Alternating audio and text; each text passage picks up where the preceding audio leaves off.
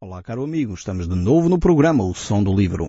E eu creio sinceramente que esta próxima meia hora poderá mudar radicalmente a sua vida, pois Deus quer falar consigo, mesmo depois de desligar o seu rádio. Eu sou Paulo Chaveiro e nós hoje vamos estar a olhar para a primeira epístola que o apóstolo João escreveu. E estamos no capítulo 1 desta mesma epístola. Nós já temos olhado para estes textos bíblicos e temos parado no verso 4 deste primeiro capítulo. Não é o Evangelho de João que nós estamos a estudar. Toma atenção, estamos a estudar a primeira carta de João, lá no final do Novo Testamento. Eh, porque muitas vezes há várias pessoas que fazem esta ligeira confusão. O apóstolo João escreveu, eh, pelo menos, o Evangelho, três epístolas e a carta, ou, eh, no fundo, o livro profético do Apocalipse, o livro da Revelação. Então estes são os textos que o apóstolo nos deixou para a nossa reflexão. E por isso mesmo nós estamos aqui então a olhar para esta primeira uh, carta que João escreve, onde ele afirma ser a testemunha uh, que viu, viveu, uh, contemplou, esteve presente Uh, comeu, passeou com Jesus. Ele realmente era uma, uma testemunha ocular uh, daquilo que Jesus havia feito. Então João teve este privilégio, que alguns uh, puderam desfrutar, de conviver pessoalmente durante três anos e meio com o próprio Senhor Jesus. Os apóstolos, por isso, podiam mesmo confirmar a presença de Jesus, uh, o facto de Jesus ser uh, Deus e ser homem. Eu sei que isto levanta algumas uh, dificuldades para alguns de nós, porque nós temos grande dificuldade em perceber como é que isto funciona. Como é que o Deus eterno, o Deus todo-poderoso, se fez carne e habitou entre nós. Este é o grande mistério do amor de Deus para conosco. Mas o facto era eh, que as ações de Jesus Cristo, os ensinos de Jesus Cristo, nos mostraram exatamente isso. Ele era perfeito Deus e ele era perfeito homem. Ainda como o apóstolo Paulo define em Filipenses que ele se esvaziou dos seus atributos divinos. Ou seja, não apareceu entre nós como o Deus Supremo, o Deus Santo, porque de outra forma nós seres humanos nem poderíamos estar na presença dele. Por isso ele esvaziou-se, diminuiu, podemos dizer assim, os seus atributos divinos para poder conviver conosco. Mas não deixou de ser Deus. Continuou a ser Deus e continuou a ser homem. Ele era homem ao ponto de se cansar, e nós vemos isso, por exemplo, descrito no Evangelho de São João, capítulo 4, onde ele tem necessidade de parar, pede água àquela mulher porque tem sede, onde ele dorme porque necessita de descanso, mas ao mesmo tempo vemos ele como o Deus Todo-Poderoso a dominar a natureza, a ressuscitar os mortos, a curar enfermos, a expulsar demónios.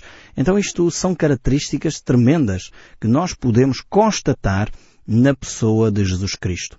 E João então é um destes elementos, um destas pessoas que convive de perto uh, com a pessoa de Jesus Cristo e reconhece a divindade de Cristo e reconhece a humanidade de Cristo.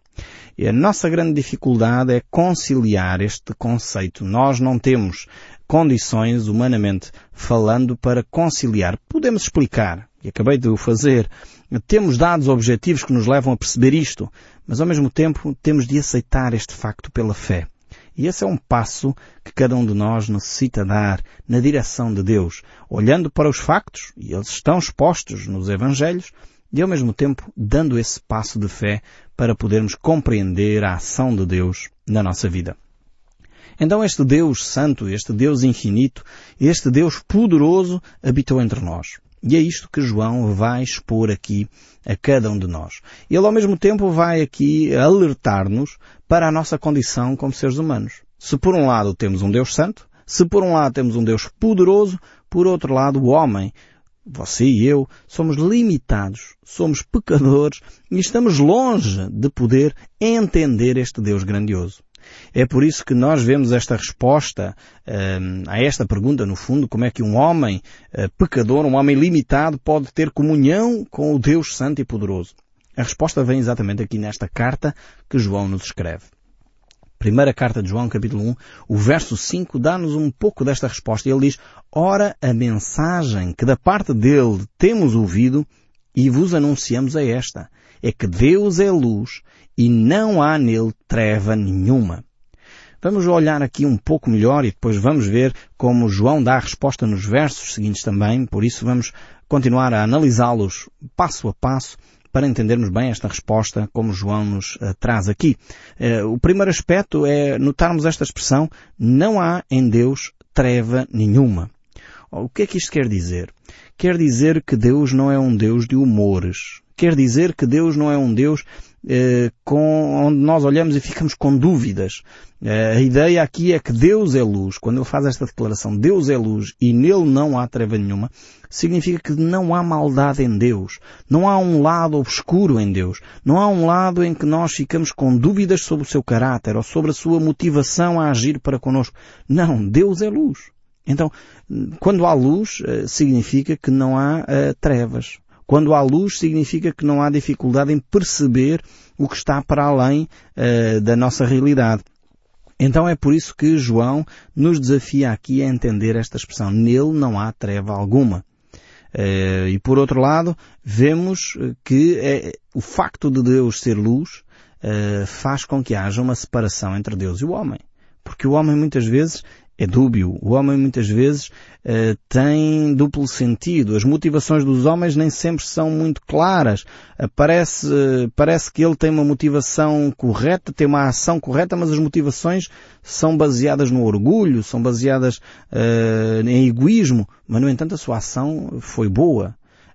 Temos que entender eh, que Deus não é igual a nós. E por isso há um abismo, há uma separação entre Deus e o homem e é necessário criar uma ponte. Uh, por isso as palavras de Jó no Velho Testamento, ele diz, quem poderia pôr a mão na minha mão e a pôr a outra na mão do meu Deus? Jó procurava de alguma forma um mediador entre ele uh, e Deus. Uh, e de facto precisamos desse mediador. Eh, Amós, um outro profeta do Velho Testamento, ele diz, dois poderão andar juntos se não estiverem de acordo? E a resposta é óbvia. É claro que não. É por isso que o Deus Santo e o homem pecador não se podem conciliar a menos que haja um mediador. E é exatamente isso uh, que João nos, nos vai expor. Uh, Isaías reforça esta ideia quando ele diz porque assim como os céus são mais altos do que a terra, assim são mais altos os caminhos de Deus do que os caminhos dos homens, e assim os pensamentos de Deus são mais altos do que os vossos pensamentos. Temos aqui este, este texto, eu costumo citá-lo, torna-se uma, um alicerce para mim, porque eu tenho esta consciência. Os pensamentos de Deus são muitas vezes mais elevados do que os meus. Eu não consigo entender todos os pensamentos de Deus. Porque é que Deus permite tanta coisa acontecer? O facto é que Deus sabe. Deus sabe muito mais do que nós e Deus ama-nos. É aquilo que eu costumo dizer com frequência. Eu não entendo os pensamentos de Deus, mas eu conheço o caráter de Deus e sei que Ele é um Deus bom, um Deus amoroso, eu posso não entender porque é que uma família uh, que está à procura de uma nova casa não consegue encontrar. Porque é que uma família uh, que está a passar por uma situação financeira difícil não consegue encontrar uma solução imediata. Eu não posso explicar todos estes factos. Mas eu posso dizer que se a pessoa passa por isso, é porque o Deus de amor, o Deus que cuida, está aí para nos fazer crescer. E eu tenho notado isso em várias pessoas que eu tenho acompanhado, que inclusive têm passado por situações de luto, perda de entes queridos, situações de doenças extremas, situações de problemas financeiros e não veem assim o problema resolvido. Nós muitas vezes queremos eh, uma religião que nos resolva todos os problemas de imediato, aqui e agora. Mas muitas vezes Deus quer nos fazer crescer. E por isso Ele não pode, de maneira nenhuma, aliviar de imediato a, eh, a nossa dificuldade. Porquê? Porque Deus quer nos fazer crescer. É como os pais preocupados com os seus filhos uh, têm de os ajudar a crescer. Eu, por exemplo, como pai, se eu fosse assim um pai descuidado, eu iria dizer, ok, meus filhos, para vocês não andarem preocupados, o pai a partir de hoje faz-vos os trabalhos de casa. Ok? Então quando eles chegavam da escola, punham os livros em cima da minha secretária e eu fazia-lhes o trabalho que era para as criancinhas não estarem cansadas. Mas o que é que eu estava a fazer com isto? Estava a fazer com que os meus filhos não aprendessem. Estava a levá-los a ficar ignorantes e preguiçosos. Mas eu não sou um pai assim, eu não quero que os meus filhos fiquem preguiçosos nem ignorantes. Então, parece que estou a tomar uma má atitude quando não faço os trabalhos de casa deles? Não, claro que não. Estou a ajudá-los a crescer. O mesmo se passa com Deus para conosco. Muitas vezes Deus não faz o nosso trabalho, ainda que Ele pudesse. Ele poderia aliviar-nos de uma série de tarefas, mas Ele quer fazer-nos crescer. Deus está mais interessado no nosso crescimento do que simplesmente aliviar a pressão de cima de nós. Porque Ele quer nos ver cristãos maduros. Então, muitas vezes, quando chegam as nossas tarefas difíceis para nós tratarmos, é porque Deus está atento, está a olhar, pode até nos ajudar trazendo soluções, trazendo raciocínios à nossa mente, mas Deus está-nos a acompanhar e está-nos a ajudar a crescer mais no relacionamento com Ele e a perceber como podemos nos tornar pessoas mais maduras. E é isto que Deus faz. Eh, então, temos de entender que, de facto, a ação de Deus é uma ação que nos leva à maturidade, a um crescimento. E é por isso que Deus age desta forma, apesar de haver esta separação. Apesar de haver um Deus bondoso e um homem que muitas vezes é enganoso.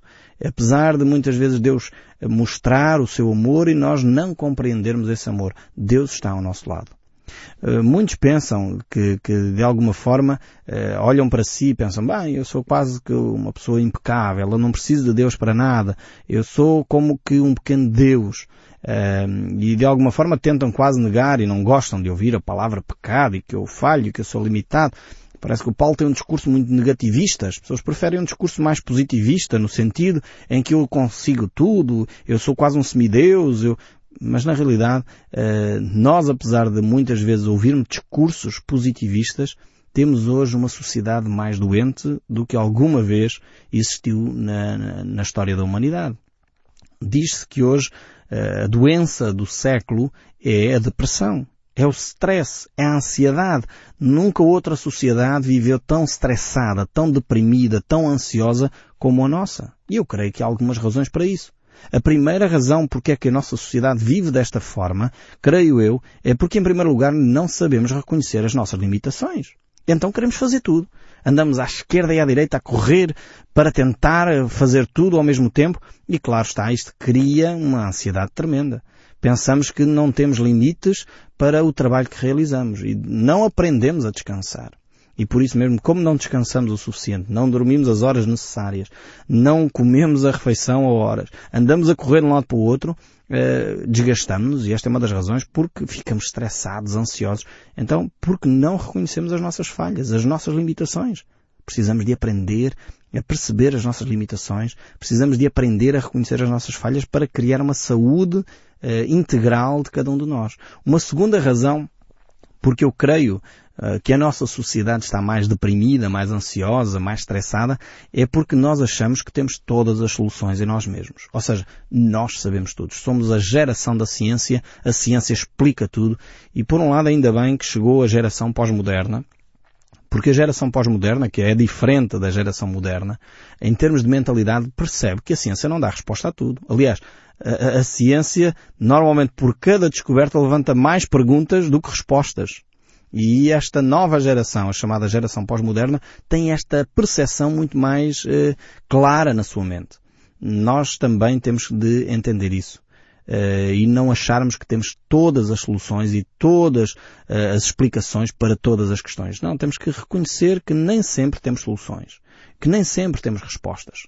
E isto vai nos ajudar certamente a um maior equilíbrio e também a não uh, esperar dos outros sempre soluções para tudo. Porque não há alturas em que não há soluções.